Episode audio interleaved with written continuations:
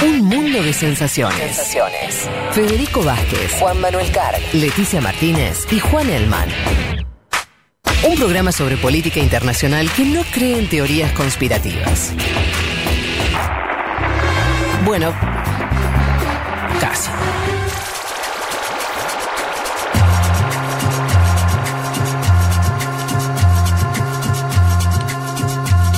Bueno, acá estoy de vuelta. ¿Cómo les va? Volviste, ¿nos escuchás ahí? Volví, volví. ¿Ustedes me escuchan bien? Sí. Perfecto, señor. Bueno, este, volví, qué sé yo. Eh, no quería estar eh, mucho en la coyuntura brasileña, ¿viste? Me- me- me- No, no, tu- tu- tuve un problema con la internet. es así. Pero si. Ya te fuiste con Bolsonaro, te fuiste ahora de nuevo con las elecciones. Es verdad, ¿eh? Es verdad, algo ahí, ¿eh? Sí, sí, sí. algo, Yo le digo. Bienvenido, bienvenido Federico Vázquez a lo que vivimos el, el proletariado de, que Todo sale el año.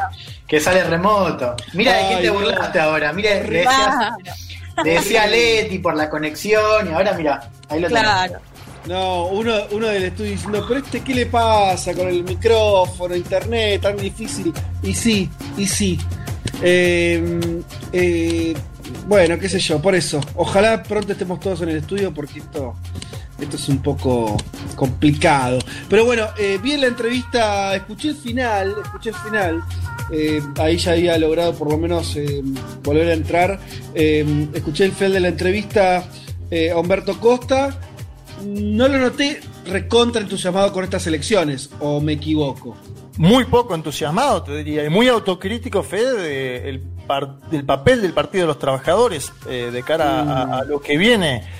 Al final, igual yo le tiré un centro para ver si decía algo de Ciro Gómez y también no lo quiere tampoco. Lo tiró abajo de un tren a Ciro Gómez. Lo mató eh, y, y apuesta una candidatura del gobernador de Marañao, Flavio Dino, que es del Partido Comunista, pero que hay que ver la proyección nacional que tiene. En fin, dejó más dudas que certezas.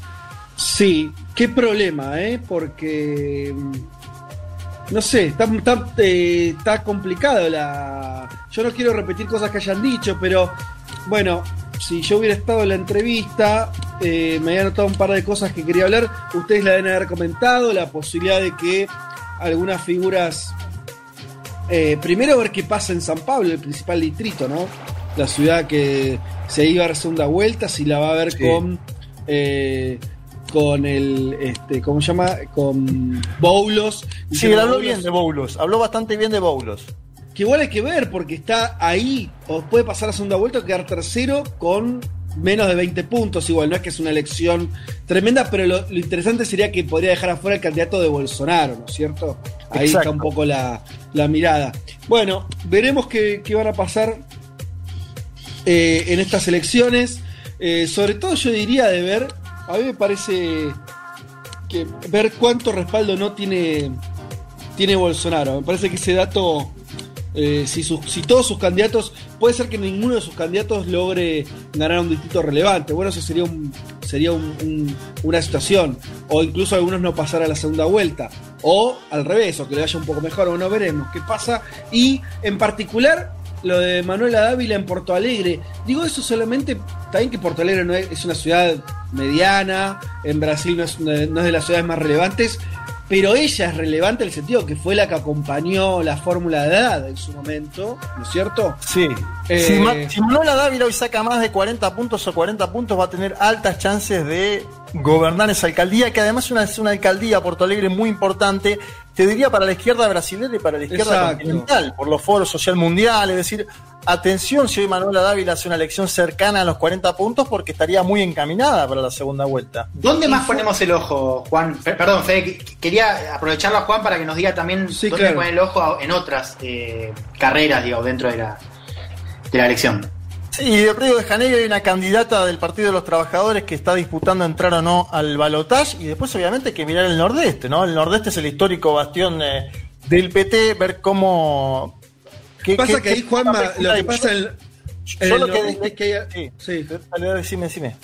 No, no, que por ejemplo hay situaciones, recordemos que no son, ele- son elecciones sobre todo municipales, son elecciones municipales donde eh, en el nordeste del PT le suele ir bien en las gobernaciones, no así en las capitales tanto. O sea, bueno, claro, claro, claro. entonces vos tenés, por Yo- ejemplo, yo lo el, que el digo es el de Bahía, donde Sí. El Salvador va a ganar la derecha. No, yo lo que te decía es el caudal de votos y también la participación. Hay que ver la participación. Eh, era muy fácil no ir a votar hoy en Brasil. ¿sí? Con un trámite eh, en internet vos justificabas tu ausencia. Un Brasil que tiene una pandemia grande, hay que ver qué participación tiene en elecciones que aparte son municipales. Me parece que eh, yo también le decía por eso que en, en dos de las principales nueve solamente el PT compite para ir a la segunda vuelta, lo cual Claro. es, es todo un dato de cómo está ese partido y él dice a partir de mañana tenemos que hacer un balance, con lo cual deja mucho mucha tela para cortar esa, esa, esa, ese mano a mano que tuvimos con el senador Humberto Costa, se cayó ahí un vasito. Eh, bueno, este, entonces, eh, bueno, por eso, ve- veremos qué pasa en estas, en estas elecciones. Eh, pero yo miraría un poco lo que dijimos y insisto con lo de Dávila en algún punto porque es una figura que fue importante en la fórmula presidencial de la, de la izquierda, acompañando a Haddad. Si, si, si, si se convierte eh, en, en intendenta en Porto Alegre, bueno, va su, figura y diría la de su fuerza política, porque Flavio Dino y demás, bueno, el, PC como acompañante del, PT puede tener un empujoncito, bueno, veremos, veremos qué pasa. Juanma, ¿te parece que nos metamos en, el tema de Perú, con cambio de gobierno, con gente en las calles? con al menos un muerto, con una represión policial importante. Una foto que tuiteaste que me llamó particularmente la, la atención, la policía pisoteando la bandera peruana. O sea, una situación que parecía, yo me llevo hasta este primer título, que es, Perú parecía muy inestable políticamente, pero que esa inestabilidad política no se traducía a cierta inestabilidad social. Y ahora parece que eso finalmente ocurrió. ¿No es cierto? Sí. Eh, bueno, ¿por dónde empezamos? Bueno, empecemos por la- las movilizaciones. Eh, obviamente esto es minuto a minuto y le pido que va- me vayan actualizando porque Merino, el presidente que se juramentó, está por hablar. Después de que se haya ido todo el gabinete, una buena parte de su gabinete, lo cual es toda una... Se siguen escuchando ya. Eh, son los golpes de Merino. Bueno, durante la semana que pasó se dieron importantes movilizaciones contra este ejecutivo, contra el ejecutivo de este señor, que asumió por un pedido de vacancia votada en el Congreso. Y en esas movilizaciones masivas el día jueves, masivas ayer sábado, algunos directamente hablaron de golpe de Estado, por cómo se consumó la votación en un Congreso evidentemente muy cuestionado, de acuerdo a lo que son los sondeos de opinión pública. También un sector de los medios de comunicación utilizó esa categoría de golpe. Periodistas de TV Perú informaron que no los estaban dejando cubrir las movilizaciones como parte de una censura del gobierno de Merino. Y hoy a la mañana la Coordinadora Nacional de Derechos Humanos de Perú dio cifras escalofriantes.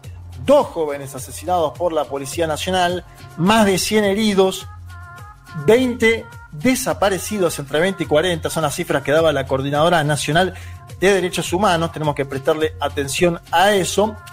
Y esto evidentemente también lo que sucedió ayer con la Policía Nacional generó una crisis dentro del propio Ejecutivo. Esta madrugada 13 de 19 ministros se habían ido tras este accionar. Eh, es decir, al cumplimiento de la maniobra destituyente de Merino se sumó un cuestionamiento al brutal accionar eh, policial y a pocos meses de la elección, se vota en abril, pocos quieren quedar pegados a un evento así, ¿no? Como lo que sucedió ayer. Esto eh, es lo que pasó. Y es parte, compañeros, de una larga crisis de gobernabilidad en el Perú. Nosotros siempre decimos si está bien volver. Los presidentes peruanos, desde el golpe que hiciera Alberto Fujimori en el año 92, para acá, transitan una inestabilidad muy grande que se alimenta además de un condicionamiento, diría, con, pocos, eh, con pocas similitudes a nivel mundial por parte del Parlamento.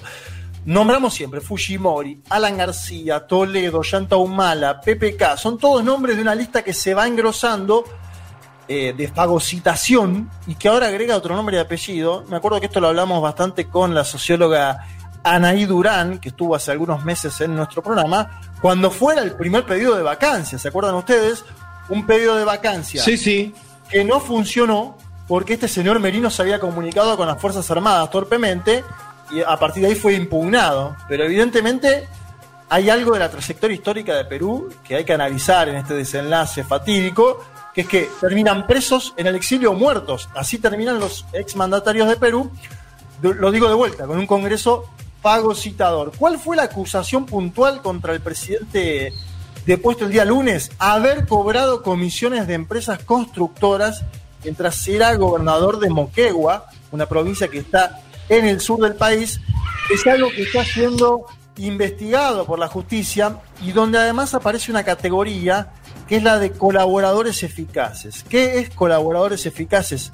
Algo así como la delación premiada brasilera, un método bastante perverso de entender el seguimiento de justicia. ¿Por qué digo bastante perverso?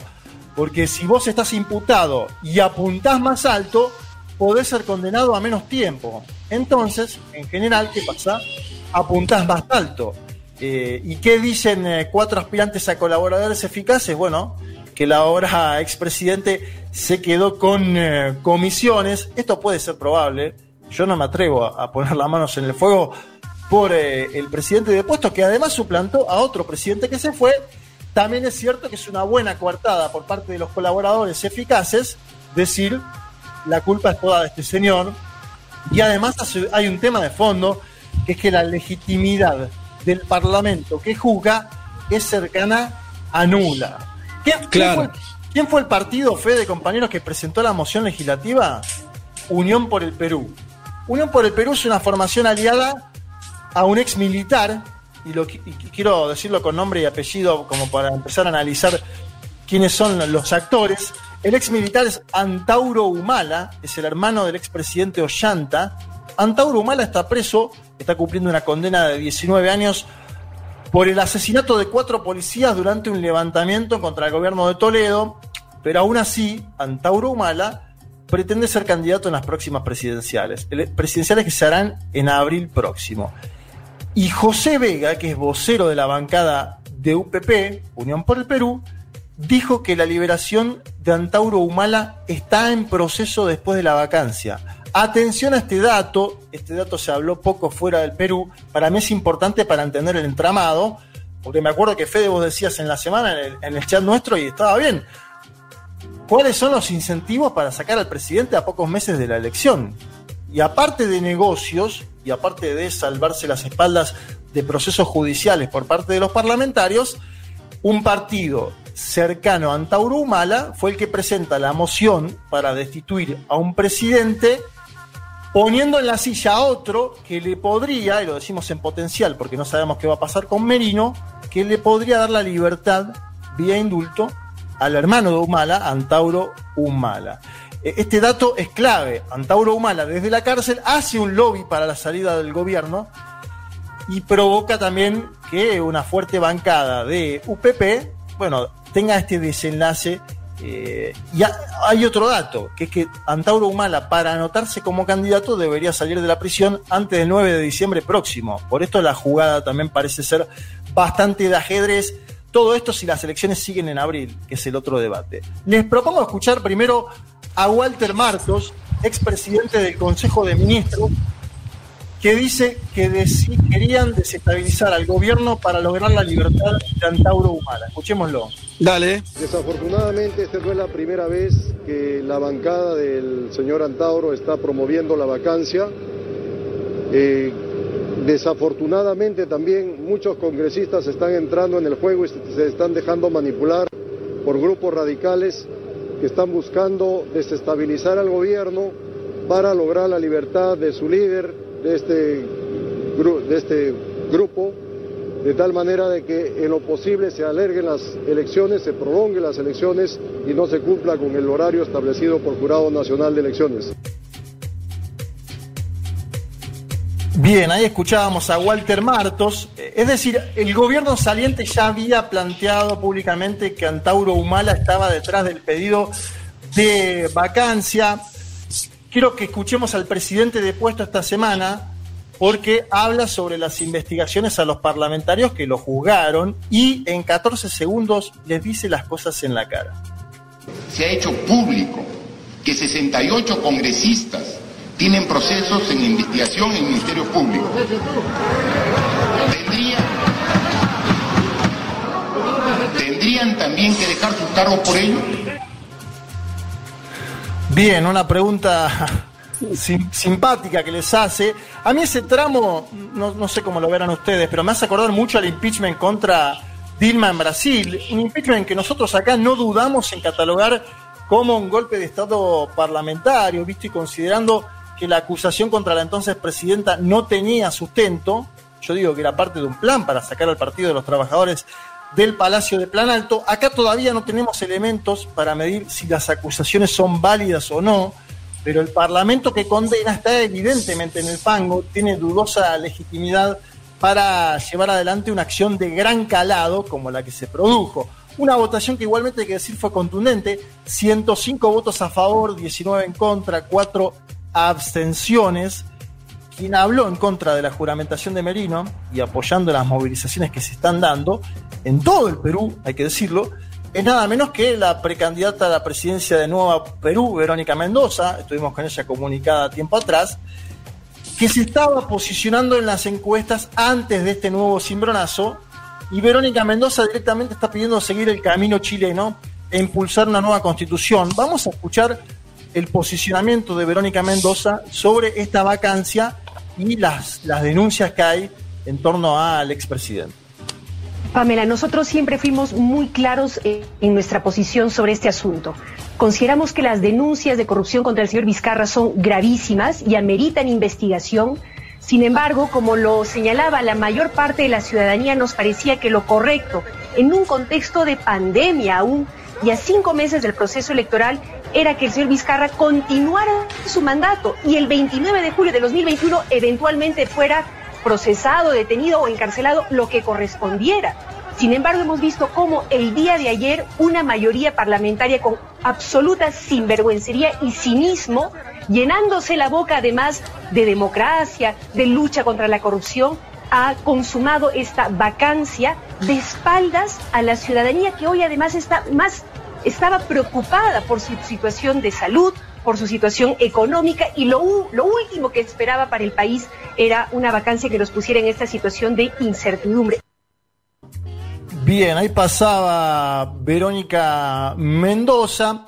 A ver, Merino en este momento está hablando, eh, después de lo que pasó ayer, de- decimos dos jóvenes asesinados, cientos de heridos, más de 100 heridos, y obviamente el gobierno de Merino intentó mostrar algo de espalda los primeros días ante las crecientes movilizaciones, primero nombrando a Antero Flores Araos, como primer ministro. Primer ministro es una, es una figura que en Perú es designada por el Poder Ejecutivo. Antero Flores Arau, un hombre ultraconservador de 78 años que se inició en el Partido Popular Cristiano, que fue ministro de Defensa de Alan García, que ahora, como decía, es primer ministro de Perú.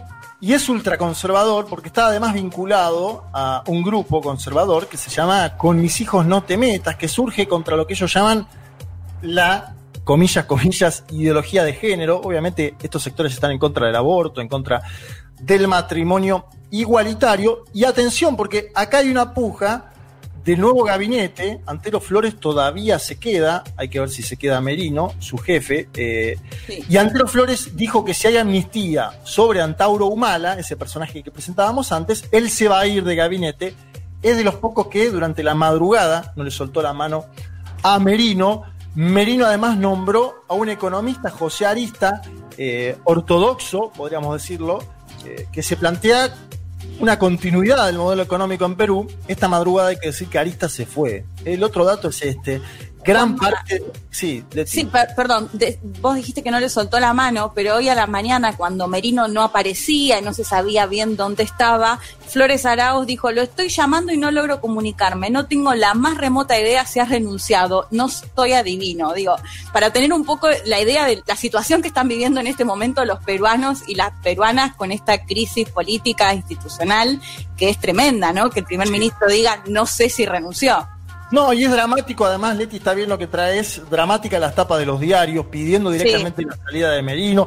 Y hay un dato que es la legitimidad de Merino, porque más allá de haber sido votado eh, la vacancia por más de 100 personas en el Parlamento, Merino llegó al Congreso con 5.271 votos. Lo voy a decir de vuelta porque parece un dato tremendo. 5.271 votos por una provincia llamada Tumbes, una provincia que fronteriza con el Ecuador.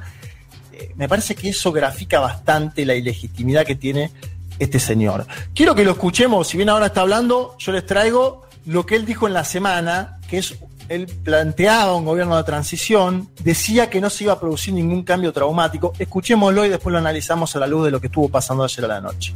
Somos un gobierno de transición. Asumimos esta alta responsabilidad por mandato constitucional y reiteramos a nuestro, nuestro, nuestro país el compromiso con los ejes fundamentales a los que nos comprometimos desde nuestra juramentación, resaltando el respeto al calendario del proceso electoral en marcha, para que se realicen elecciones transparentes el 11 de abril del año 2021. No vamos a producir ningún cambio traumático. El Estado debe seguir funcionando y respetando el trabajo profesional y técnico de todas las instancias.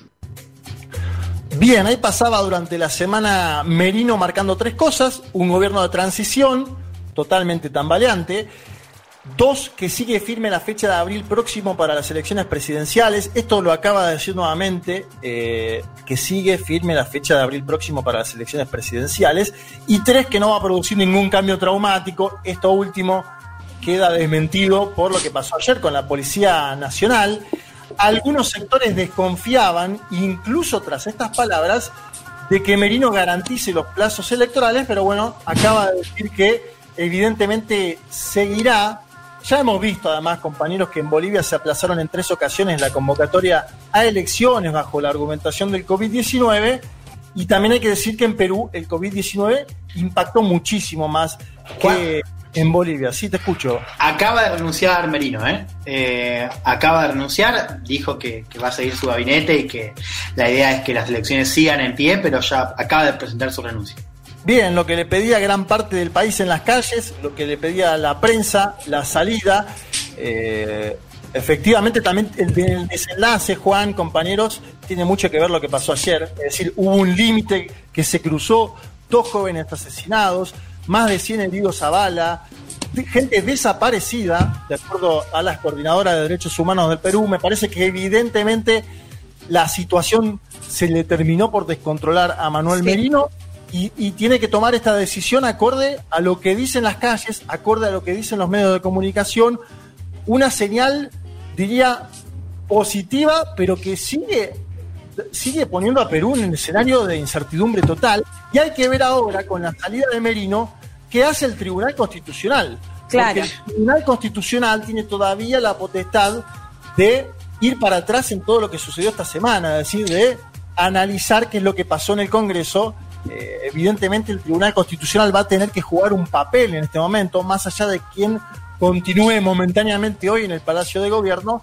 Eh, me parece que la, la A ver, hola, hola. hola. te escucho, Fede. Te escuchamos. Sí, bueno, bueno, sí. Eh, fue, no quería, este, quería, quería volver con presidente nuevo en Perú. Claro. Es igual, es igual cada cinco minutos y volvés por y lo lográs.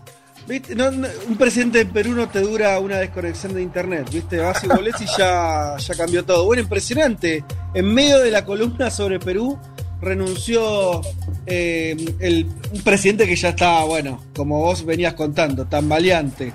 Sí. Eh, renunció entonces eh, en medio de, bueno, su discurso que, que, que, había arrancado hace unos minutos. Sí, yo creo no ahí... si, no. si tenemos alguna información más en concreto de alguna razón que haya dado él.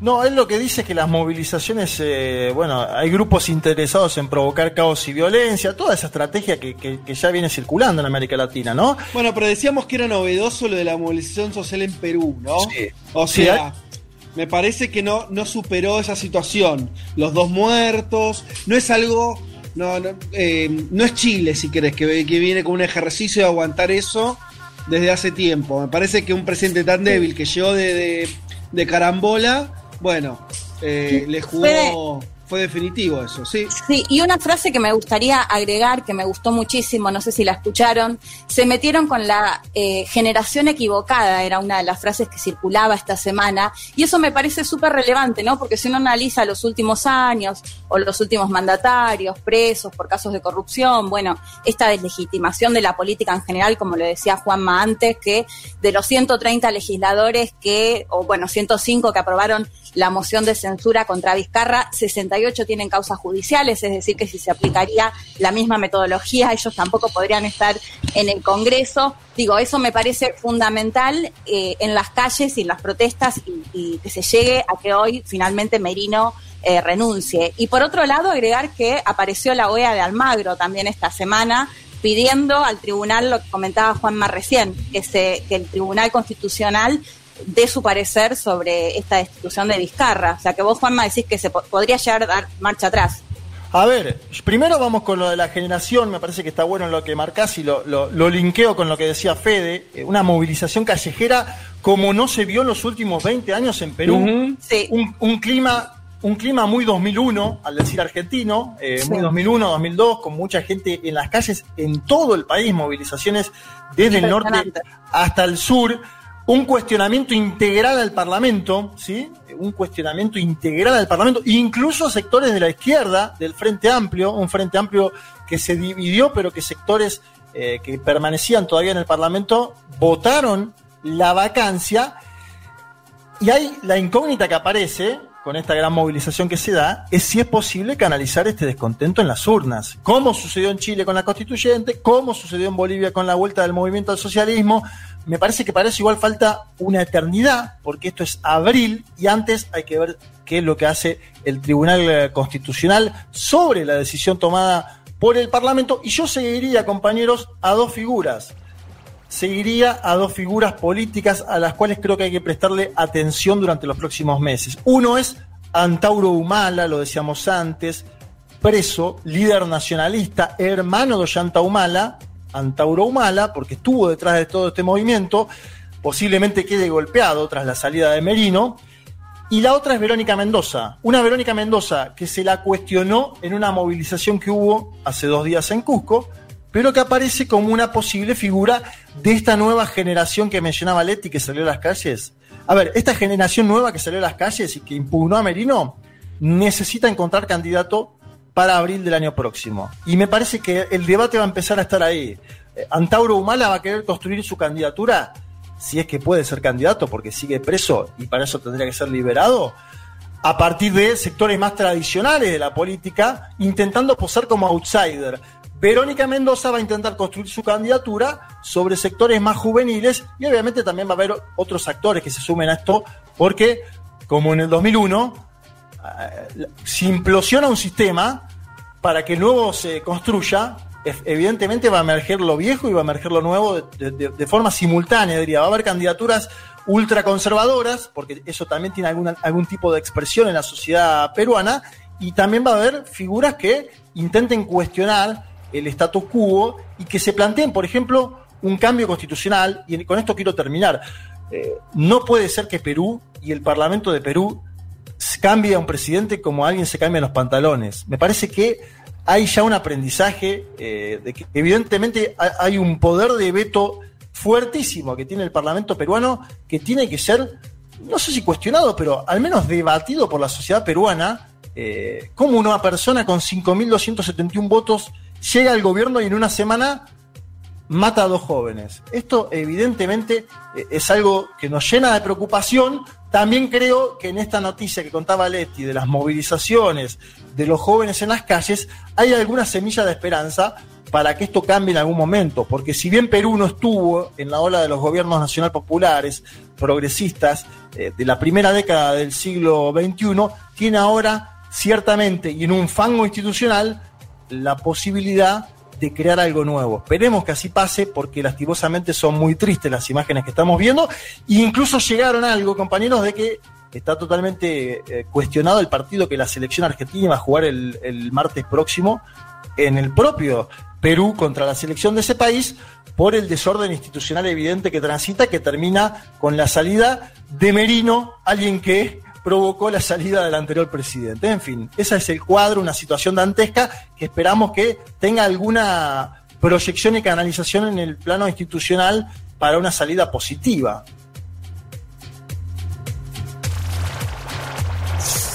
¿Me escuchan? Sí, nosotros te escuchamos. Me parece que el que no está es, Fede.